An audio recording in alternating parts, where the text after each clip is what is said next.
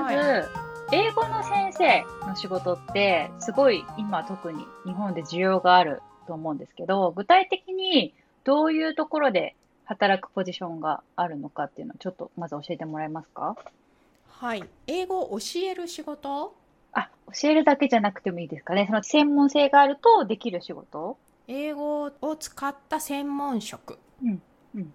うんだからまあ一つは英語を教えるっていうことですよね。うんあとは翻訳者、通訳者、言語学者、それから、これは言語ではないですけど、文学者の中に英語の文学、英米文学者うんうんっていうのも、まあ英語の専門家でしょうかね。うん他にもたくさんあると思いますけど。言語学者って具体的にどんなことしてるんですか？えっ、と、英語の言語についての研究ですね。うん。例えば音声学とか統合論とかいろいろ分野はありますけれどこの人たち働く、まあ、具体的な組織とかで言うと、どういったものがあるんですか？うん、英語を教える人はまあ学校とか個人でやるっていうことでしょうね。翻訳者通訳者に関しては例えば会社に入って会社員として翻訳通訳をしている人もいますけれど、まあ、フリーランスで仕事に応じて派遣されていくっていう人も多いかと思いますね。うん、言語学者や文学者はまあ、主に大学に所属している教員ということでしょうかね。そうすると、エミさんは何に当たるんですかねこの中で。どれでもないですね。まあ、KEC って言った方がいいですかね。まあ、個人で英語を教えている人に一番近いでしょうね。うん。ただまあ私が英語の専門家かどうかはとても怪しいですね。いや、それは専門家ですよ。それ、エミさんが比べてる人たちが、もう本当に言語学者とか、そういう人たちを多分、エミさんの周りにいらっしゃるから、今の発言になるのかなと思いますけど、普通に考えたらもう超英語の専門家ですよね。いやーでも本当に今並べたような職業の人たちの英語力英語の知識とか文法の正確性とか歴史をよく知ってるとかもうボキャブラリーの豊富さとかそういうものの凄さっていうのはもう私は全然かなわないので、ああ、この人たちは専門家だなって私は思いますけど、私自身は教育の分野の人なので。英語の専門家ではないと思います。それはなんか何故教育のところに自分を分類するんですか？うんななんで、なんでって。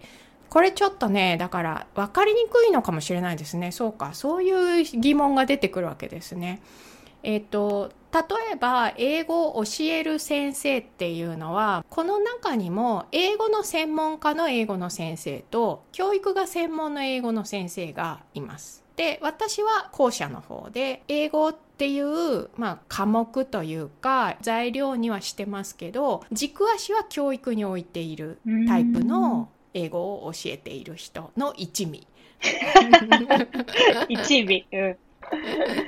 なんですね。なので、大学院の専門も教育でしたし、自分のよく知っている内容っていうのも、英語そのものよりも教育の方が知っていることが多いだろうと自分では思っています。うんうんうんあの、我々一般的な人から見たら、英語の先生って今、エミさん二つに分けられましたけど、みんな英語の先生に見えるじゃないですか。で、今、エミさんが言った教育に軸足を置いてる人と、あと、英語の専門性に軸足を置いてる人と何、何が違うんですか？うんと、まあ、あくまでも私の個人の感想ですけど、英語の専門家の人たちは、英語にすごく詳しいです。多分、英語がすごく好きだったり、うん。英語そのもの、言語っていうものに興味があったり、ご自身の英語力を上げていく方法っていうのを模索している中で、これを誰かに伝えてあげたらいいかなっていう、そういう方向で教えるっていうことにたどり着いているんじゃないかなという気がします。で教育の側の人たちというのは基本的には人間に興味がある人人間がどう学ぶのかとかどう教えるとどう伝わるのかとかそういうことに興味があっって科目にあたるものっていうのはそれぞれが選ぶんですけど例えば英語ならたまたま英語を選んでいるけれども同じ知識が別の科目に使えないわけではない。うんうん。というのが違いかなというふうに思います。うん例えば私 TESOL っていう英語教員を養成するプログラムに入りましたけどそこには両方いるわけですね。英語が好きで英語を教えたい人教育が好きで英語を選んでいる人両方来ているわけです。でその人たちが例えば研究に興味が湧いて次に PhD に行こうと思った時にここで大きく分かれるのが言語を極めたい言語の研究をしたいという人は言語学の方に進んでいきます。うんそうではなくて教え方とか学習者に興味がある人っていうのはその後教育の方に進んでいきます。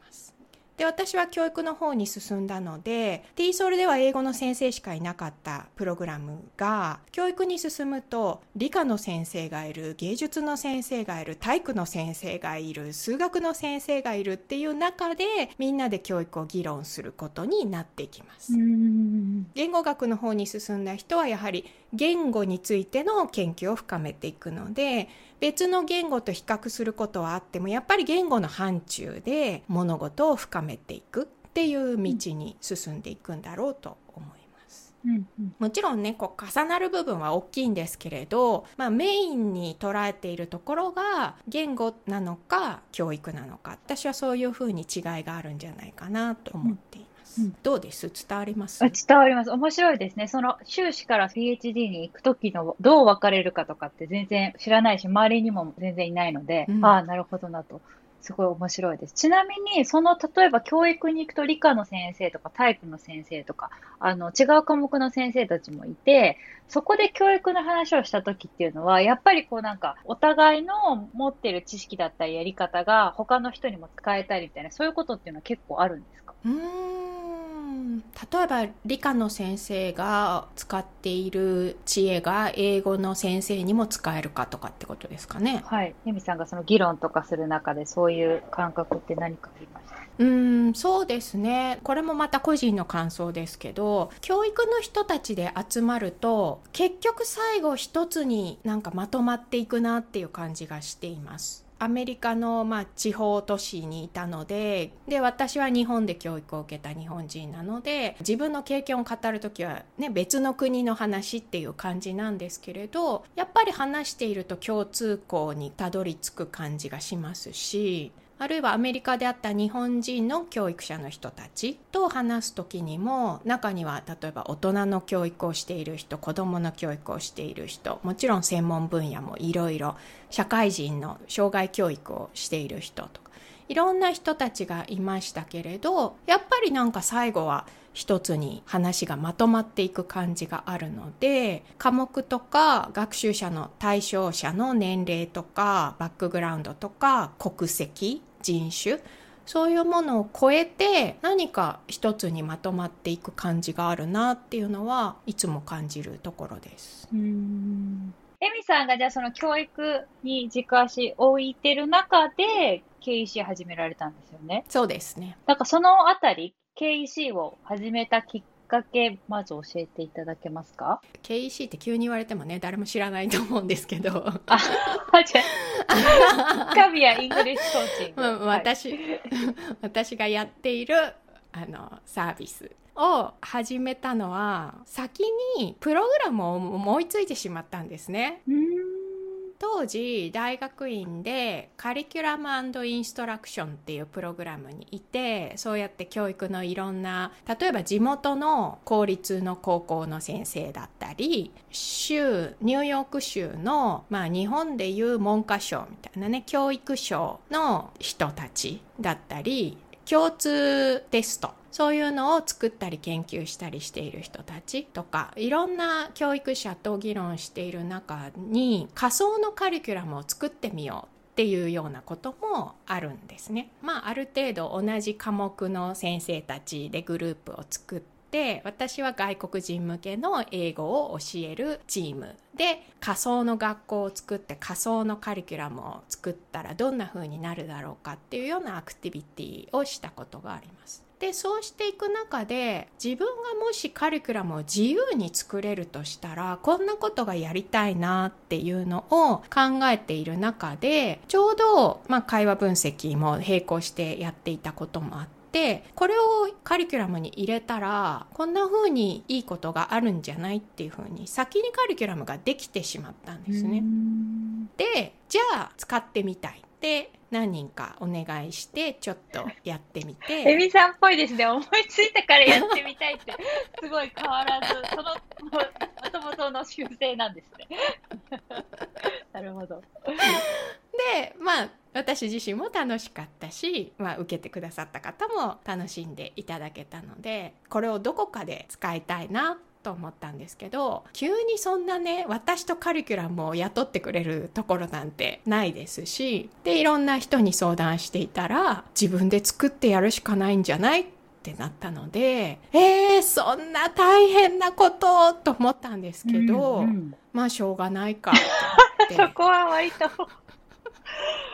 へえ。そんな感じです。終わり。いやいやいや そ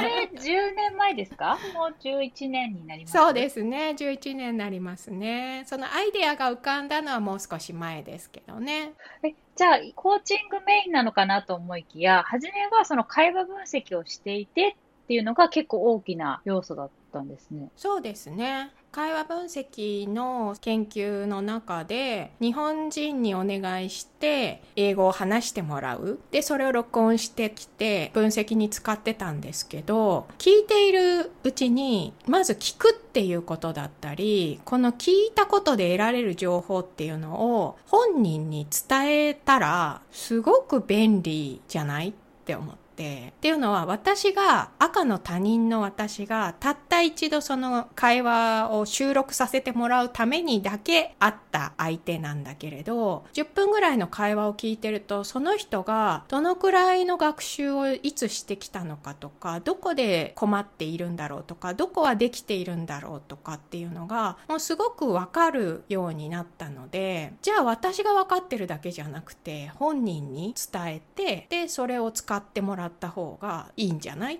てそこが一つ思いついたきっかけですかね。うん、それ10分聞いてそういうのがいつ英語を学習したかどこで学習したかとかが分かっちゃうっていうのが本当に不思議なんですけどそういうものなんですね会話分析っていうのがね。あさこさんの相手の方がこうふんふんぞり返ってたのも そうそこがもう本当に不思議でならないけどあの、いや、すごいですよね。会話分析って本当にこれはあの、別の回ですよね。はい。コーチング裏話の回をお聞きください。はい、お願いします。ああ、え、で、じゃあ、まあ、そのアイディアを生かす場所がないということで、自分で起業されることになったけれども、その後11年続くって、まあ大変じゃないですか。本当に大変だと思いますし、しかも、今だといろんな形にせよ、英語コーチングっていうのがいろんなところで聞かれるようになって、エミさんがやってることとは一緒ではないけれども、働く場みたいな意味では広がってると思うんですけど、それでも経営者を続けている思いというか、そのあたりちょっと知りたいなと思ってるんですけど。相変わらず私とこのカリキュラムを買ってくれるところが見つからないので またまた。本当に私雇われるの好きなんですよ。えー、意外。本当にねおっしゃる通り一人でやっていくって結構いろいろ大変なんです。雇われたいんですよ。いやもうめちゃめちゃ意外です でもなかなかそういう展開にならないし、まあならないですよね。そういう後ろ向きな回答 になっちゃいますけど。エミさんの KEC のホームページ行くと、本当細かくね、ステップ、こういう風にやってきますよって公開してくれてるじゃないですか。あれ、実際受講生が受けると、どの部分が良かったみたいな、同じ傾向って同じなんですか？うーんそう言われてみればあのステップとは無関係だなと思いますね。へえそうか。そこか。刺さってないんだなあのステップって。私がこんなに情熱をかけているのに。そこじゃないんだな。なるほど。一人で完結一人で完結してますけど。その刺さりポイントにもし、ここはよく刺さるな、みたいのがあれば、学習者の人にどんなところかちょっと教えてください。まずですね、あんまりその詳しく感想を聞いたりしていないので、よく知らないっていうのはあるんですけど、刺さりポイントがあるとすると、やっぱりそのセッションの対話っていうものが印象に残る方が多いなとは思います。コーチングの部分であって、カリキュラムではないんでしょうね。うんなるほどなその11年前に始めた時って、会話分析中心で始められてるじゃないですか。コーチングっていうのは後から学ばれて、どんどん反映していったって感じなんですか？えっ、と、始まるまでにはコーチングのことはある程度知って始まっています。あ、そうなんですねというのは、最初にその、この会話分析のこれを伝えたいって思ったんですけど、伝え方が通常の教授法みたいなもので、なんか見つからなかったんですね。私はこれを伝えたいけど、伝える手段、デリバリーの方法が見当たらなくて、でいろいろ探している中でカウンセリング的な要素と少し結びついてきたので、まあ、カウンセラーの友達に相談をしたらそれはカウンセリングじゃなくてコーチングなんじゃないっていうふうに言ってもらってそこから少しコーチングをまあ本とかその程度ですけどねで学んであこれならデリバリーに使えそうだなと思ったのでコーチングを使って立ち上げたっていうような経緯ですかね。なので今屋号にコーチングも使っていますし私自身もコーチを名乗ることが多いですけど実際はデリバリーできれば別に何でもいいんです。コーチングじゃなくてももっと伝わる方法がもしあればそっちに変える可能性あります。うん。伝えるっていうのは何を伝える方法ですか？会話分析をどう使うかってことですか？うんとまあそういうプラクティカルな部分もありますけどやっぱり誰かに教わらなくても自分で自分の英語力を育てていく伸ばしていくっていうその手法を伝えたいので、まあ会話分析を使ったっていう部分はそのうちの一つでこんな方法があるよ。これを知るとまあお金もかからないし自分一人でいつでもできるようになるよのその一つの手段としてまあお伝えしている部分ですけど別にそれがハマらなければ他の方法でも全然構わないのでとにかく一人で自分の力を伸ばしていく。やっぱりある程度の期間かけてじっくり少しずつ定着していくっていう必要があるので一人一人に合った方法である程度の期間並走するってなると今のところコーチングが一番フィットしているかなとは思っていますね。うんぱりそれは英語っていうよりかはやっぱり学習者の人が自分の学習を自分で管理するというかコントロールすることができるようになるっていううんことですかね。まあ、自立学習とかオートノマスラーニングって言われるようなことでいいんですかね。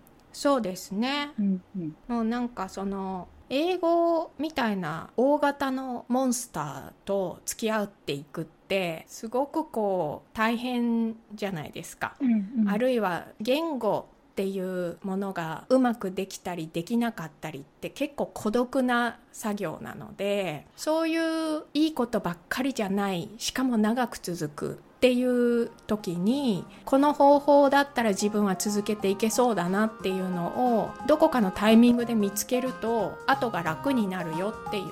そこが伝えたいところだと思いますね。うんそこを本当に私も今なんかこう、ここ1、ね、なんていうかな、向き合ってるっていうか、あの、もやもやしてるところなんですけど、